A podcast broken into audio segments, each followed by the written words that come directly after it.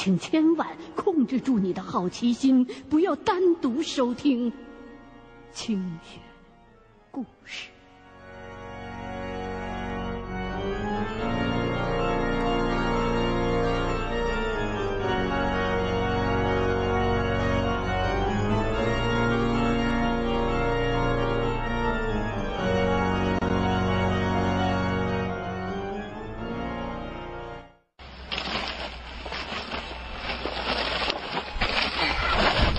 二十世纪八十年代，中国取消了禁止私人采金的限令，数十万淘金客疯狂涌入阿尔泰山区。遥远的新疆，诡异的经历，带血的黄金。欢迎收听《新清雪故事系列之》。一九八六，淘金惊魂。年初的时候看新闻，说是新疆雪灾，十几个淘金客困在深山里，危在旦夕，最后被解放军的陆航直升机给救了出来。且不必说飞行员是多么技术高超、英勇无畏，但是看着电视里对那些获救者的采访。都让我万分的感慨，因为二十多年前，我曾经和他们一样，是一个大山里的淘金客。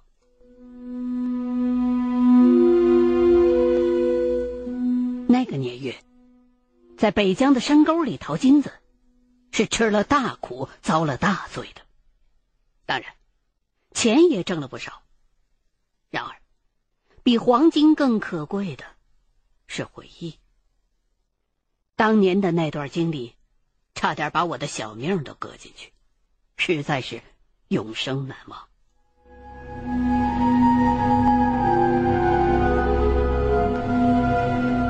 西方十九世纪的淘金热，催生出两座以金山命名的城市，一个就是美国的旧金山圣弗朗西斯科，一个是澳大利亚的新金山墨尔本。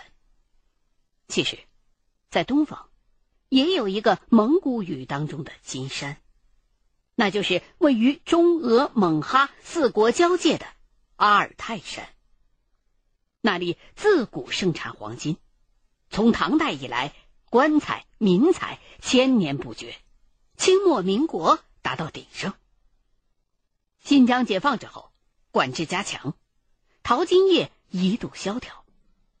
但是到了一九八零年，政府关于沙金私人开采的规定逐渐放开，几年之内，江内江外的淘金客怀揣着一夜暴富的梦想，再次如狂潮一般涌入北疆。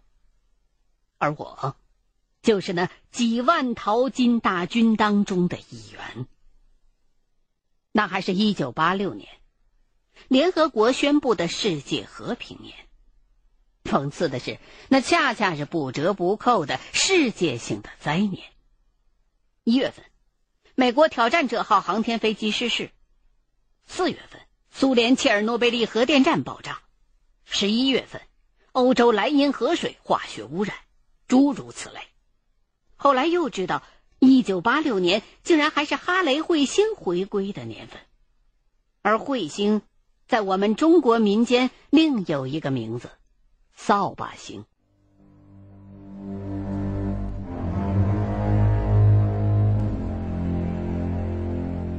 中国人喜欢讲究天人感应。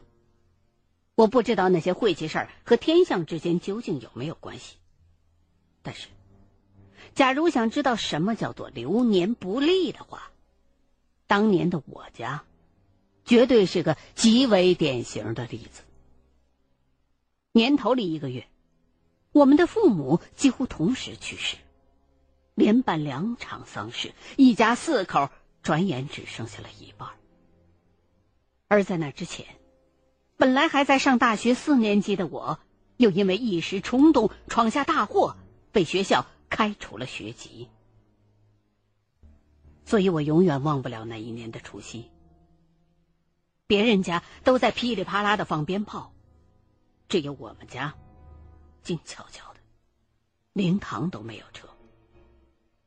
我和大哥在爹妈的遗像前含着眼泪，干坐了一宿。第二天早上，大哥递给我一支烟。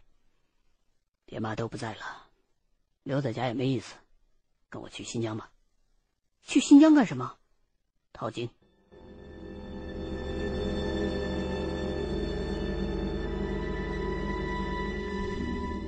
大哥话中所指的。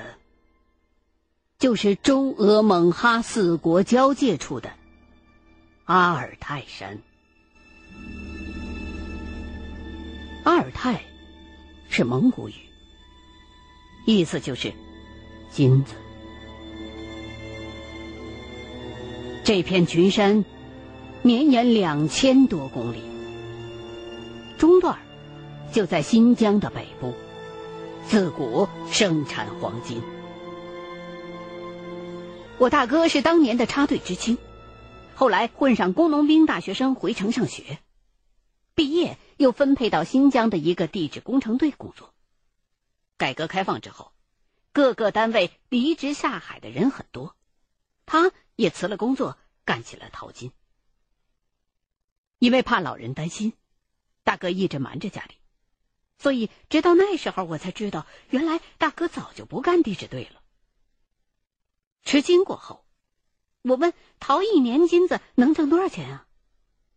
大哥伸出来两根手指头，说：“挣俩彩电没问题。”我顿时心中一动，只想了不到一分钟，就点了点头说：“我去。”要知道，上个世纪八十年代的时候，社会还比较封闭，像我这种被学校开除的，先不说找工作上班。光是转户口、转粮食关系之类的，都够人心烦的了。所以，我觉得去新疆也不失为一个出路。而我父母去世之前，一个月的工资加在一块儿还不到一百块，一台彩电就得两千多，淘一年金赚俩彩电，换谁谁不心动啊？可是，现在回想起来。假如能够预知后来发生的那些事情，就算是一年给我一百台彩电，我都不会去的。毕竟，命才是第一位的。不然有命挣没命花，就算是有再多的钱，还不全都是白搭吗？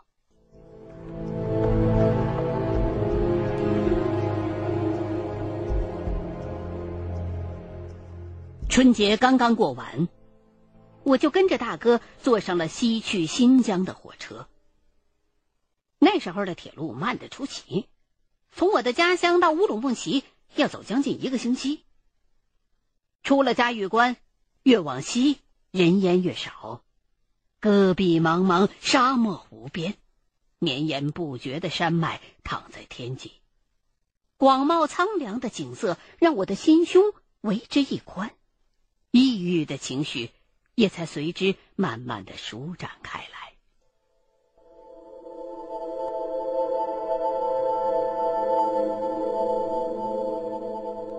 旅途苦闷，我带了本书看，是杰克·伦敦的小说集，讲的是一百多年前美国人在阿拉斯加淘金的故事。我问大哥，在新疆淘金是不跟书里边写的差不多？他却只是不置可否的笑笑，没说话。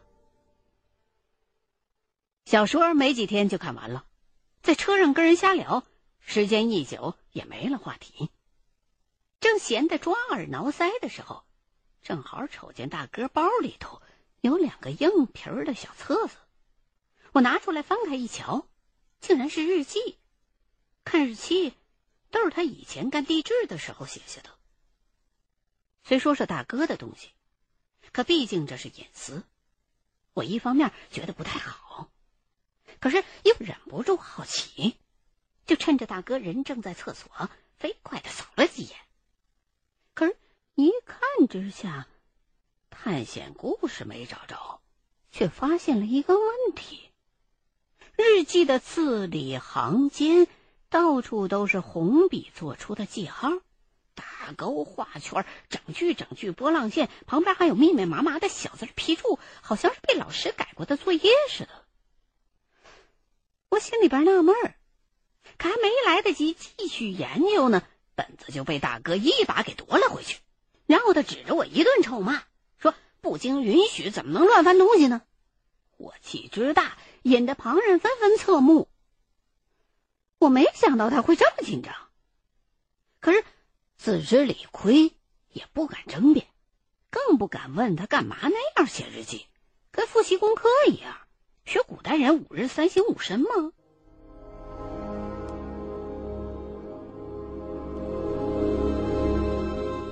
有这么一句俗语，叫做“没到过新疆，你就不知道中国有多大”。果不其然。我和大哥在乌鲁木齐下了火车，居然又辗转坐了好几天的长途汽车，才来到了北疆阿勒泰地区下面的一个县。那时候的公路远不如现在的好，我呢又有些水土不服，几天的功夫就已经被车给颠的，根本吃不下饭，一吃就吐了，过程是苦不堪言。到了县城。当地大大小小的旅馆都已经被四面八方涌来的淘金客给住满了。下车前，我大哥就有交代，说到了这儿，你必须说普通话，即便人家知道你是口里来的。这新疆啊，把内地来的人一律叫口里来的，你也得装成一副老江湖的样子，而且内地带来的香烟也再也不能够拿出来。你得改抽奎屯烟厂的红雪莲，或者手卷的那种墨盒烟，因为老金客们和当地人都抽这两种烟。如果你抽外地烟，一眼就能看出来你是新来的，你铁定会受欺负。这县城不大，可是鱼龙混杂。城中心有一个玩气枪射击的小摊子，这地方就像是个老电影里的地下交通站。来往的淘金客们都是在这儿碰头、联络、交换信息。大哥呢，就在这儿留了个口信说是要找几个人搭伙进山，我们垫本钱，到时候不算工钱，一边淘一边分金子。淘金这活一两个人也能干，可是效率比较低，所以淘金客大多是结合在一块儿的。我们哥俩开出的条件不错，所以一天不到就有人找上门来了。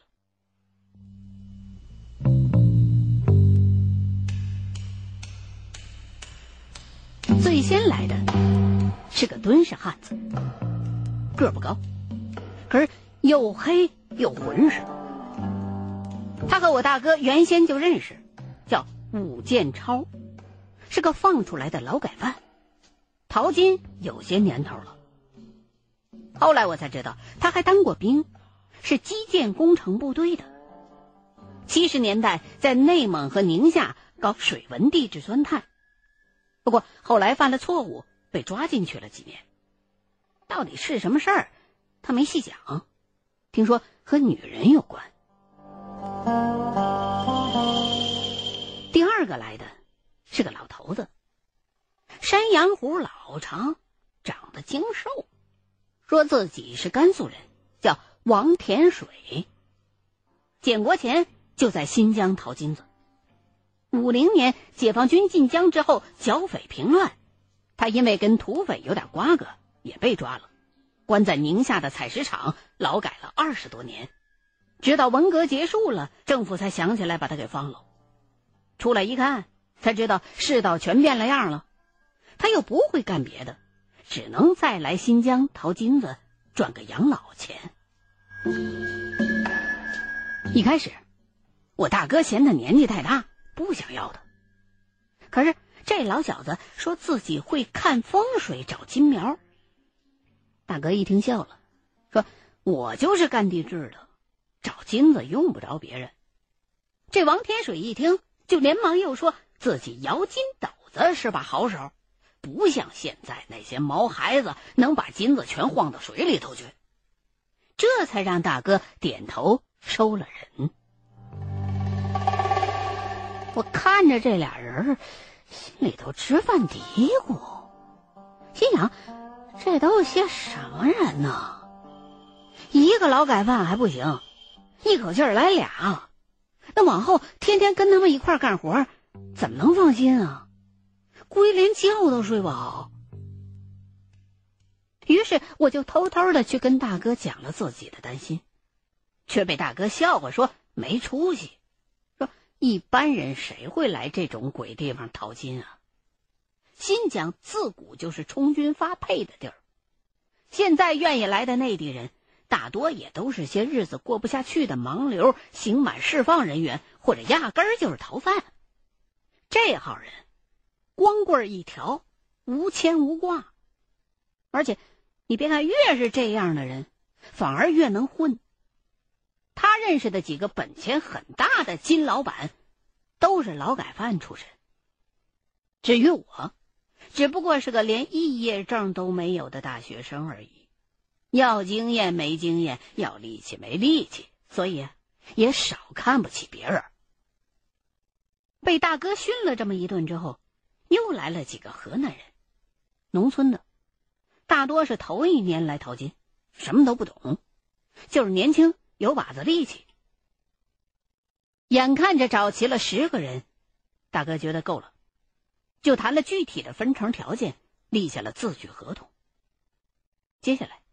我们十个人又坐着一星期才有一趟的长途车，来到了一个更加偏远的叫四牧场的地方。名字是牧场，其实是个乡镇一级别的行政区划。下了车，大哥指着极远极远处的群山对我说：“那儿就是阿尔泰山。”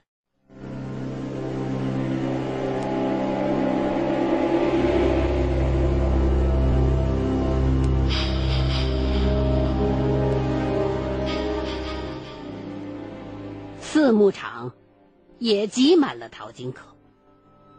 我们住在当地农户腾空的牛棚里，味道颇不好闻，不过已经比那些露宿街头的强了不少了。剩下的几天主要是采购工具和粮食：溜槽、毛毡、金斗子、橡皮水库、钢钎、十几副铁锹和十字镐，上百公斤的米面，还有不少的清油、食盐、砖茶，全都堆在一架架子车上。新疆跟口里不一样，买粮食都是论公斤称的，这点让我印象很是深刻。东西采办齐了之后，大哥说，今年进山淘金的人比去年还多，得先上山探路占地方，所以，他领着甘肃老头和一个河南人先走，让我和武建超在牧场守着，等他们捎信下来，再带着人和东西进山。我本来也想跟着去的。却被大哥一把揪到一边骂了一顿，问我懂不懂啥叫打虎亲兄弟，上阵父子兵啊？让你留在后边是为了照看咱们的东西，那都是咱自己花钱买的，交给别人你能放心呢？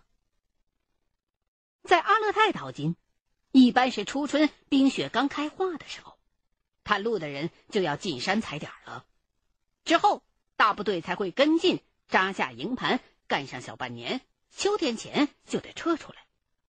因为北疆冬天雪太大，山里待不了人，除非有些大老板发现了富矿，怕被别人给占了，才会雇人留在山里头过冬看场子，好等第二年回去继续逃。年初北疆闹雪灾，电视上报道过十几个淘金客困在了深山里，最后被解放军的陆航直升机救出来。我猜可能就是在山里边坚守的那些人，为了一个月几千块钱。却险些丢掉了性命。大哥走了之后，我们窝在牛棚里苦等了一个多星期，山上终于送下了信儿来。因为牧场离真正淘金的地方还有一二百公里，所以我们当天下午就雇了一辆手扶拖拉机向大山进发。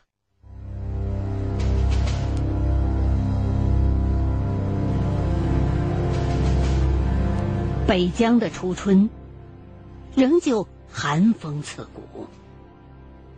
拖拉机沿着戈壁滩上的沙石路突突突的往前开，一路带风，刮在脸上像小刀子一样。我们几个人穿着棉袄棉裤，挤坐在晃晃悠悠的车斗子上，缩着脖子，抄着袖子，不停的流着鼻涕。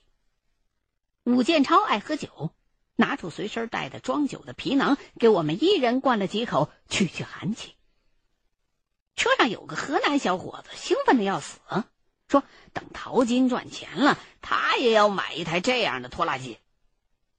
新疆的农业机械化程度一直很高。而那时候的内地农村，几万人的公社才有一两台拖拉机，包产到户分了地，有钱人家也顶多是分头小毛驴儿，所以也怪不得这小子眼红。戈壁滩看似空旷，其实交通线是比较固定的。我们走的砂石路是一条牛羊踩出来的木道，所以。一路上看到了不少拖家带口、赶着牲畜转场的哈萨克牧民。我大学念的是畜牧兽医，虽说没能毕业，可是看到这绵延千百年、周而复始的游牧生活，还是觉得很有意思。拖拉机的速度不快，天黑的时候才走完了一半的路，晚上还得继续赶路，第二天早上才能到达淘金的河谷。其实。新疆这个地方比较邪乎的，当地人相当忌讳赶夜路。不过那拖拉机师傅没办法，如果他当天下午不走，而是等到早上出发，用一白天把我们送到目的地之后，晚上就得一个人自己开车回去，还不如七八个人一块走夜路安全，好歹人多有个照应。司机怕我们夜里边睡着了，从车上掉下来。说带了个收音机让我们听，可是等他把收音机拿出来，全把我们给吓着了。心说新疆人用的东西就是彪悍啊，这哪是收音机啊？这根本就是个军用收信机，只不过是接着个电瓶，又安了个外放喇叭而已。那旋钮一拧，啪嗒一声通了电，频道啊是原先找好的，稍微调了一下，里边就传出了三套车的音乐。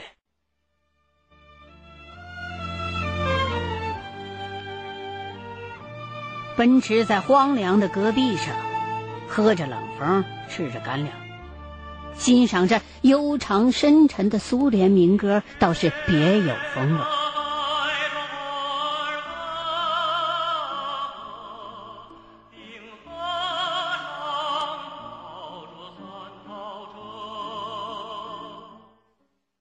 曲子一首接着一首，正听得入神的时候。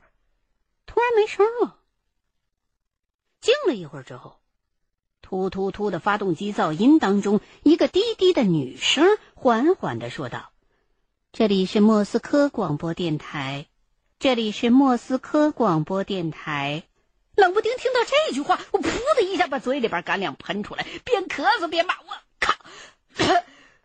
莫斯科，苏联电台，阿尔泰山北边就是苏联。”那军用收信机的功率又强，收到苏联电台倒是一点也不稀奇。只是自从一九六零年中苏交恶开始，苏联电台就算是敌台了。尤其是这种针对中国的汉语电台，文革那些年，谁要是敢偷听敌台，是要被当做特务给逮起来的。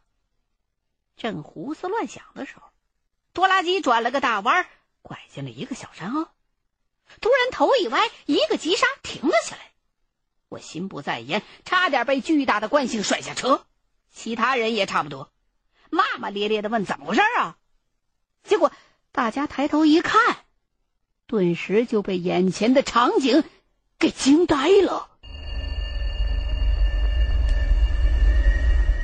羊，全都是羊。前方不远的小路上，挤挤攘攘的一大片，站满了羊。拖拉机昏黄的车灯下，竟然全是层层叠叠的羊脑袋、羊背，几乎一眼望不到边儿。没听说大半夜赶羊堵路的。拖拉机师傅把火一熄，气急败坏跳下车，打着手电，扒开羊群，上前面就要找人理论去。可是。发动机的声音一停，羊叫声就传过来了。其中还夹杂着几声狗叫。因为羊实在太多，本该断断续续的咩咩的声响成了一片，紧接其后的就是一股子浓重的羊骚味儿。大家几乎同时捂上了鼻子，皱着眉头互相看着，一时摸不着头脑。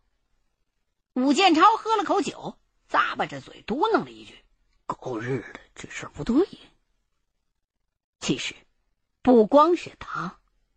是人都会觉得这事儿不对。我学过这个，所以我知道，羊在夜间视力差，很容易走丢的，所以没有人会在晚上放牧的。而当时已经是夜里头十点了，转场的牧民早该找地方搭临时毡房休息了。墓道上绝不可能出现这么多的羊啊！况且这些羊全都是挤在一起不走，这就更古怪了。